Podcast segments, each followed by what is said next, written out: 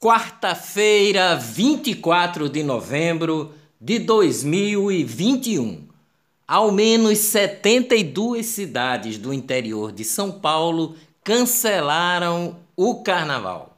Comitê de Enfrentamento à Covid de Belo Horizonte, Minas Gerais, desaconselha a realização de carnaval em 2022. Receita Federal abre consulta a novo lote residual de restituição do Imposto de Renda 2021. Crédito bancário será liberado em 30 de novembro para 260.412 pessoas que foram contribuintes num total de 450 milhões. Comissão de Constituição e Justiça da Câmara dos Deputados aprova proposta que revoga a PEC da Bengala. É uma emenda constitucional que delimita a idade de saída dos ministros de tribunais superiores e agora seria reduzida para 70 anos. A PEC permitiria a aposentadoria imediata da ministra Rosa Weber e do ministro Ricardo Lewandowski, que tem 73 anos. China autoriza entrada de 135 mil toneladas de carne brasileira, mas mantém o embargo. As exportações de carne brasileiras foram suspensas pela China em setembro, após dois casos atípicos de doença de vaca louca. A ministra da Agricultura, Tereza Cristina, diz esperar que o veto chinês à carne bovina brasileira acabe no próximo mês de dezembro. A Rússia retomará a importação de carne de 12 frigoríficos brasileiros. Presidente Bolsonaro se filia no dia 30 de novembro ao PL, diz o partido em nota oficial. Olá, eu sou o jornalista Ivan Maurício e estas são as notícias mais importantes do dia. Tudo o que você precisa saber para ficar bem informado em apenas 10 minutos.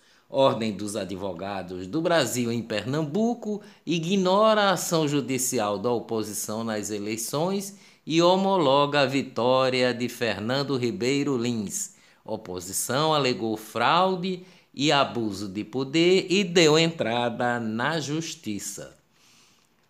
Candidata que chegou um minuto atrasada e perdeu a prova do Enem no Recife por amamentar o filho, ganha bolsas de estudos em faculdades e cursinhos. Débora Gomes, de, 20, de 26 anos, mãe de dois filhos, tem o sonho de cursar medicina e se surpreendeu com o apoio recebido desde domingo. Não esperava receber tanto carinho, tanto amor das pessoas que nem me conhecem, disse Débora Gomes.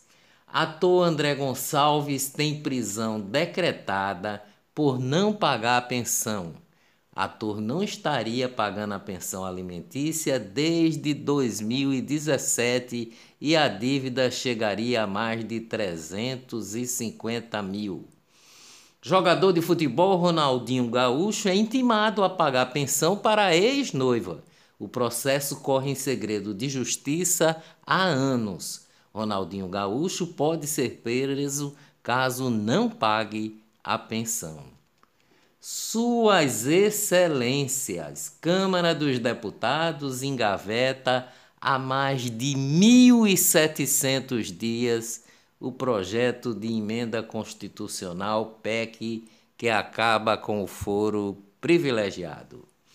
Os Supremos da Corte Ministra do Supremo Tribunal Federal, Rosa Weber, prorroga inquérito contra Bolsonaro no caso Covaxin. O governo brasileiro nunca comprou uma dose sequer da Covaxin. Deputado federal Daniel Silveira não violou a tornozeleira eletrônica, mostra documento da Polícia Federal. Daniel Silveira havia sido preso novamente pelo ministro Alexandre de Moraes por ter supostamente desobedecido à justiça por alegada violação da tornozeleira, prisão ilegal e fraudada. Ministro Ricardo Lewandowski do STF, o Supremo Tribunal Federal, concedeu ordem de habeas corpus ao ex-médico Roger Abdelmaci, que para permitir sua internação no Hospital Penitenciário do Estado de São Paulo. Roger Abdelmaci foi condenado a 278 anos de prisão por estupro e atentado ao pudor contra mais de 70 pacientes. Imprensa, Justiça tranca investigação sobre capa da revista Isto É, que compara Bolsonaro a Hitler. Para o juiz, a capa e a reportagem não ultrapassam a liberdade de manifestação de imprensa. Propaganda. Vereador Alcides Cardoso do DEM de questionou o aumento de 107% do orçamento da Prefeitura do Recife destinado à propaganda, que saiu de 26 milhões e 800 mil para os atuais 55 milhões e 800 mil após várias suplementações. Política PSDB deve contratar nova empresa para dar continuidade às prévias. Economia no Brasil. Entre as cinco regiões do país, o Nordeste é a que está registrando o crescimento mais acentuado da recuperação na atividade turística e está apenas 0,4% abaixo do nível pré-pandemia de acordo com um estudo do Banco Central.